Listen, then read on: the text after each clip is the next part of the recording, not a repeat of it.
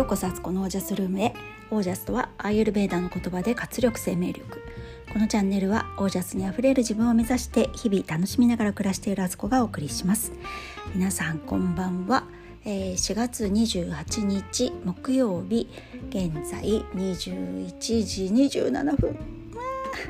9時半には寝ようと思ってたんですけどというかむしろ本当は今日9時とか8時半に寝ようとしていたんですね。なんでかっていうと今日もね3時に起きました。しかしですね実際なんか最近ねえ、ー、と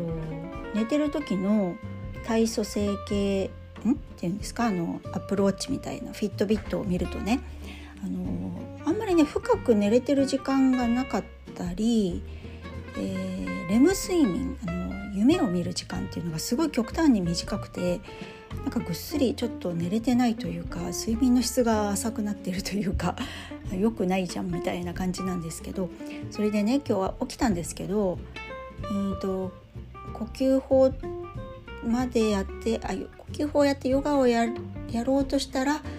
ヨガマットの上ですごく眠くなっちゃってうんあもう今日はね寝ようと思ったんですよ。もう一度寝たっていうねそしたらあのだいぶ復活したんですけどあのまあね3時起きはいいと思うんですよ。あの本当にこれは定着させたいんですけど、まあ、まだまだねあの始めたばかりというかねあの最近意識して続けてるだけでしばらくやってなかったしあのやっぱり物事って急激に変化させるのはね良くないんだなっていうのをね実感したところで実際ねあの9時半に床についてもついて3時まで寝てても本当だったら5時間 5, 5時間半か。あるんですけど、あのー、実際あれ？5時半か。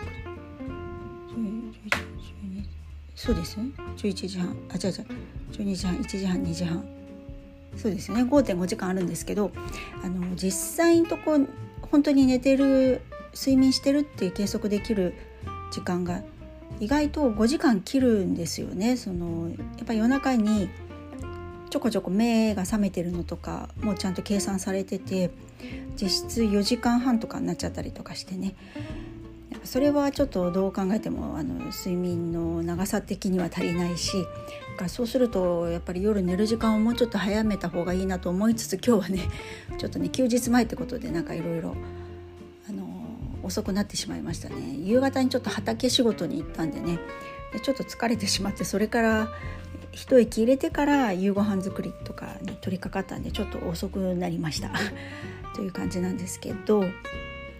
えっと今日のね報告。あ今日ねフィーカタイムをしていこうと思っています。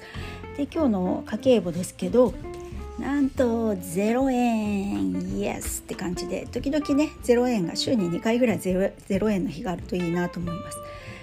でも本当のとこはね夫が歯医者行ったりとかしてあの家としてはお金出てってるんですけど、まあ、私があの把握できる範囲でっていう感じでゆるく家計簿をねゆるゆるとやっておりますのでそんな感じでした。そして、えーと健康生活の方なんですけど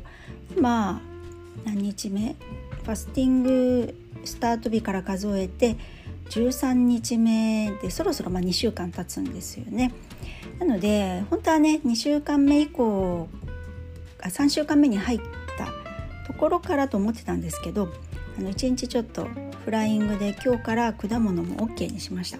まあ、これ別に決まりないんですよ別に果物食べてもいいんですけどなんとなく私の中で今回のファスティングはそうやってやろうと思ってね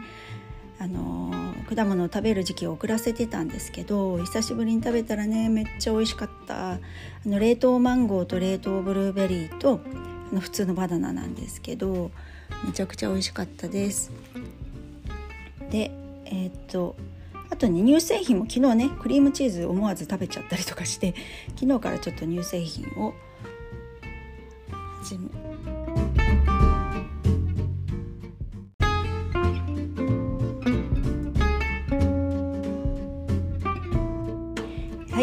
え、例により、えー、今日は夫が入ってきたんでまた一旦中断でした。どこまで話したっけ？乳製品の話でしたよね？あそうそうそう。で今日は、えーと、夕方ラテをねディカフェのラテを飲んだんですけど半分牛乳半分豆乳にしてね。あのー、豆乳もね体にいいと世の中では思われてるんですけど取りすぎはね実は良くなくてでさらに私豆乳だけのねソイラテとか飲むと喉が痛くなったりもするのであんまりね実は合ってないんですけどでも大々的にちょっとね乳製品を解禁するのもなと思ったんでねあの半分半分でハーフハーフでややりました。作りました。はい、えー、今日は雑談いくつかしようと思うんですけどあのー、昨日からちょっとね夕食の片付けした後ね雑巾がけをしているんですよ。それっていうのはあのテーブルとかをね拭いた後のその台拭きをね使ってうちあのダスターって言われるよくレストランとかで使ってるようなねあの使い捨てではないんですけど、まずあの布製品ほどは長持ちしない不織布のねダスターを使っていてでそれでテーブル拭いたりしてるんですけどそれをね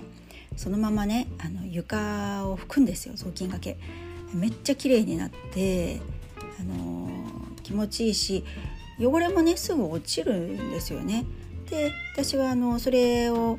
あの煮沸消毒もするのであのまた綺麗になるってことでいいじゃないかと。上と下ごちゃ混ぜにって言われそうですけどなんか衛生観念ってどうなんですかね？なんか綺麗にしてたらいいんじゃないって思うとこもあるんですよね。私ねどんぶり感情というか適当というかそういう感じなんですけど。あのー、そう。なんかこういろいろ区分けするよりも常にどこもいつも綺麗だよっていう状態を続けてればなんか几帳面にねあの使うものを分けなくてもいいとじゃないかと勝手に思って思ったりなんだりしたりしてね。それはもちろんねあの拭いててねあまりにも汚くなったなと思ったらもそれはねあの床だけに使うようにしたりそれかもうあの処分するってことにしてるんですけどあの流れ作業でできるとすごい気持ちいいんですよ。なんかテーブルとかをねバーッと拭き上げた後それをちょっと今猫が出たいっていうから。よいしょ。はいはい。床掃除をするとね床掃除がねあのそういうダスターとかさらしみたいな布がねすんごい合うんですよ。汚れがめっちゃ取れる。ちょっと目が細かい布っていうかね。だけど拭いてる時に持ちやすいあのちょっと薄めの布の方がいいんですよね。めっちゃ綺麗になってて毎日掃除機かけてるけどゴミめっちゃあるねみたいな、まあ、午前中にね掃除機かけて夕方夜になるともうもうほこりは溜まってるっていう、まあ、猫の毛とかもそうだしあの砂汚れとかねあったりしてそれが綺麗になるんですよ。もうそれが自分のね足の裏でわかるんですよ。綺麗になってることが。これが私は好きという感じですね。はい。でなんか雑巾がけってやっぱり運命運勢的にもすごく良くて開運になるっていうのもあるし何よりやっぱ気持ちいいからじゃないって思うんですけどね気持ちいいから気分が晴れてでそうすると考えることも明るくなるしだから運だって良くなるでしょっていう感じはするんですけどはい雑巾がけをやってます。えー、そしてね最近あのちょこちょこ自分の中の心のつぶやきをねもうなるべく見落とさずにあのこぼれを落とさずに付箋に書いたりとかしていっててそうやってやってったらねなんか自分がやりたいこととかなんかこう気になってることとかなんかいろんなことがねあのつまびらかになってきたというかねあの文字化されるってやっぱすごいパワーですよね。で今年ねやりたいことが1個できたんです。それは何かっていうと古内東子さんのライブに行くっていうことです。あの私東子さんすごいファンで昔からコンサートも行ったって話したんですけどももうしばらく全然行ってなくて。で最近ね YouTube のね東子さんのミックスリストを聞きながらね料理を作るのがすごいお気に入りで東子さんやっぱり色気ある女性ですよね。なんか本当大人の女性っていう感じで私の一つ上になるんですけど彼女は。いやこんな色気羨ましいって素敵っていう感じ大人の女って感じなんですよね。まあ、彼女ってねもうあの20代の頃からもうすでにそういう風格があったというかねもうめっちゃ大人な感じがしてましたけど、あのそんなね瞳子さん憧れの人の一人なんですけどね。でそのね YouTube で瞳子さんのあの曲聴いてるとねあのプロモーションビデオみたいなやつでバックでねあのキーボードを弾いてる男性がいてね。その男性がまた素敵なんですよ。またなんだろうな。あのギターの人もそうだけど瞳子さんの周りにいる人ってやっぱり大人たちが集まってるっていうかね。本当大人の大人っていう感じの人たちがいて。キーボードの人がかっこよくてね。あの前にもこれ言いましたけどピアノが弾ける男性ってすごい私好きで。でそのね瞳子さんのバックで弾いてる男性がすごい気になって名前調べてそしたらねあの松本圭司さんという方で昔なんか T スクエアとかでもねあのバンドのメンバーで入ってたみたいなんですけど彼のホームページ見たりとか彼のあのノートブログのノートってありますよね。あれ読みに行ったりとかなんか YouTube もあったのかな？なんかそれ見たりとかしてなんか彼のあ北海道出身なんだとかね。なんかすごいマニアックな情報を調べ上げたりとかしてね。その彼がね素敵でで結構最近の瞳子さんのライブビルボードとかブルーノートとかでやられてるんですけど結構参加されてるからああこの松本さんにも会いたいとか思ってね勝手に勝手にファンになっているっていう状態なんですけどそんな感じでね自分の心のつぶやきを書き出してなんかこう今年やりたいことが一つ増えて嬉しい限りです。そしてあともう一つねつぶやきはねあのセドナに行きたいっていうのを書いたんですよ。セドナに一人旅ですね。もともとセドナってやっぱスピリチュアル界隈では大人気スポットなんですけどあのそういう意味でも気になってはいたんですけど最近ねあのスタンド FM であのナバホ族のあのネイティブアメリカンの旦那さんがいる方が日本人の女性がねあのスタンド FM っていうラジオをやられててそれいろいろ彼女のね放送を聞いてたらあすごいなんかネイティブアメリカンたちの考え方とか暮らし方ってすごい惹かれるものがあってちょっとね今年はそのネイティブアメリカンのこともいろいろね、あの勉強したいななんて思ったりもしてたりしてでさらにあのナバホ族ってアリゾナ州とかニューメキシコの辺りに居留地があるんですけれどもすごく行ってみたく行ってみたいんですね。興味がめちゃくちゃあって。でそれはセドナの近くなんですよ。でセドナも本当行きたい。それはね絶対今年のうちにっていうのは多分ちょっと無理そうですけどまあ数年後、えー、行きたいですね。とっても。で本当ネイティブアメリカの考え方が今すごく私の中でグイグイ入ってきてていやなんかねとても関心があります。でこれどういうことかなと思ったんですけどあの山村幸雄さんって昨日ねお話ししたあのヒーラーの方ですけど彼もネイティブアメリカンとすごく縁があってネイティブアメリカンのスピリットからねこう力をもらったっていうのもあったりとかするんですよね。だからそういう意味でも